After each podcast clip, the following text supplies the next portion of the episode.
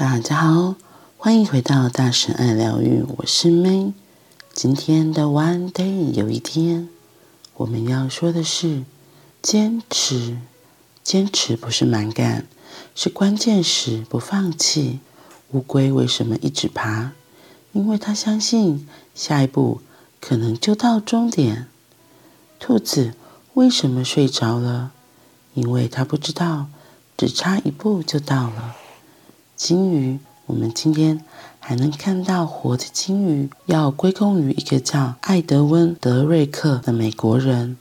他是保护动物的先驱，不是，他只是一个铁路列车员。他不只实际上救了鲸鱼，还救了美国的经济。鲸鱼原来是美国十九世纪的经济的支柱。鲸鱼的用途很广，最有经济价值的是鲸油，是油灯的燃料。当时世界就是靠它照亮。精油也是各种机械的润滑油，还是制造油漆、皮革、纺织业、蜡烛、肥皂的原料。美国贵妇更少不了它。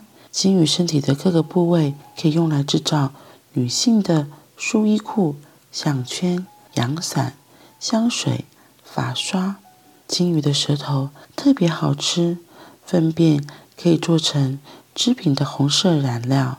十九世纪的美国是最大捕鲸国，当时全世界有九百艘捕鲸船，其中美国有七百三十五艘，一年捕杀七千七百头鲸鱼，不到四十年就杀了三十万头鲸鱼。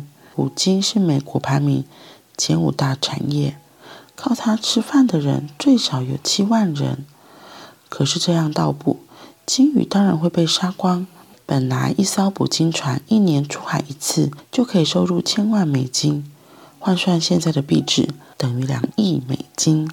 后来一年出海回航也赚不到一样多钱，鲸油不断飙涨，连带打击相关产业，美国经济前景摇摇欲坠。这时候默默无闻的救星登场了，德瑞克执念到国中。一八四九年开始在火车上当列车员。一八五七年，他生了一场大病，丢了工作。接着，太太也死了。祸不单行的他，有一天在旅店遇到一个叫詹姆士·汤森的家伙，要他加入一个刚刚起步的行业——石油。惶惶不知未来的德瑞克，顺便把全家家当两百块美金全部投入。汤森的塞尼卡石油公司，一八五八年五月，公司派德瑞克去宾州泰特斯威尔，任务是挖石油。公司为了让他看起来比较体面、比较有力，所以给他发了一封信，称他为德瑞克上校。就这样，大家都称他上校。德瑞克搞了一台六马力的蒸汽机，自己设计机房。井架装上砖头，雇了几个工人。人类的第一口油井开始作业。公司给他的成本上限是两千五百美金。没多久，预算就爆了，什么也没赚到。公司指示他停工，认赔回来。德瑞克不肯放弃，他自己跟银行借了五百块美金，继续钻井。他们每天最多钻一米。有一个周末。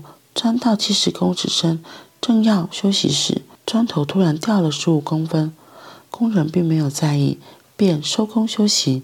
第二天，一八五九年八月二十八号，星期天早上，工人回来发现井里冒出油来。德瑞克立刻在井口装机抽油，一天可以抽四吨三十桶油。这是世界第一口用机器钻出的油井。消息一传出，掀起钻油热。不到几年，泰特斯威尔出现一万六千家石油公司。石油比精油用途更广泛，可以做灯油、润滑剂、汽车燃料，更可以提炼成塑胶、尼龙，而且又便宜，又没有捕鲸要冒的生命风险。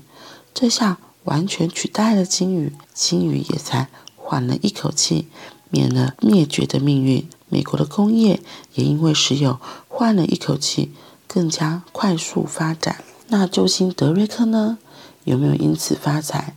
没有。他后来成为石油零售商，在油品股市上跌了几跤，生活不但潦倒，而且病痛缠身。还有有人记得他的功劳。一八七三年，宾州的州议会决定给他年金一千五百美元，让他晚年不至于太困苦。一八八零年，德瑞克去世，后来人就葬在泰特斯威尔，并在他挖出的第一口井边建了一座小小的德瑞克井纪念馆，他才没有完全被世人忘记。我们每个人的一举一动、一言一行，在人类的历史中，可能非常渺小，可能淹没在时间的浪潮中，但牵引世界浪潮的，就可能是我们。写德瑞克的故事，是想提醒，不要小看自己对世界、对未来的影响。浩瀚宇宙，多少闪亮的星星，即使我们并不知道它的名字，但无损它的光亮。石油为我们带来许多现代生活必需的用品。像开车啊，还有它里面有提到的塑胶的工具啊，保丽龙啊，然后工业需要的机油啊，很多都是从石油提炼然后转换来的。不然你看，像科威特、伊拉克这些后来因为石油而致富的国家，也都是因为石油这个东西，所以带动了地方的产业。那也是因为这样，鲸鱼有了生机，我觉得还蛮有意思的。如果没有看这个故事，或许我也不知道，原来鲸鱼曾经也是为我们全世界贡献了很多很多。作者在一开头有提到的，坚持不是蛮干，是关键时不放弃。他用龟兔赛跑做比喻，乌龟为什么一直爬？因为他相信下一步可能就到终点了。兔子为什么睡着了？因为他不知道，只差一步就到了。在我们现实的生活中，或许有很多人也会像《龟兔赛跑》里面的角色一样，只是你是乌龟还是兔子呢？重点是不要小看自己对世界、对未来的影响。浩瀚宇宙有多少闪亮的星星？即使我们不知道它的名字，但无损它的光亮。所以，我们也都是这浩瀚的宇宙中。一颗小小的星星，我们可以为自己点亮，说不定因为你的闪亮，你的发光，也会为其他周围的人指引方向哦。好啦，那我们今天就到这里了，我们明天见，拜拜。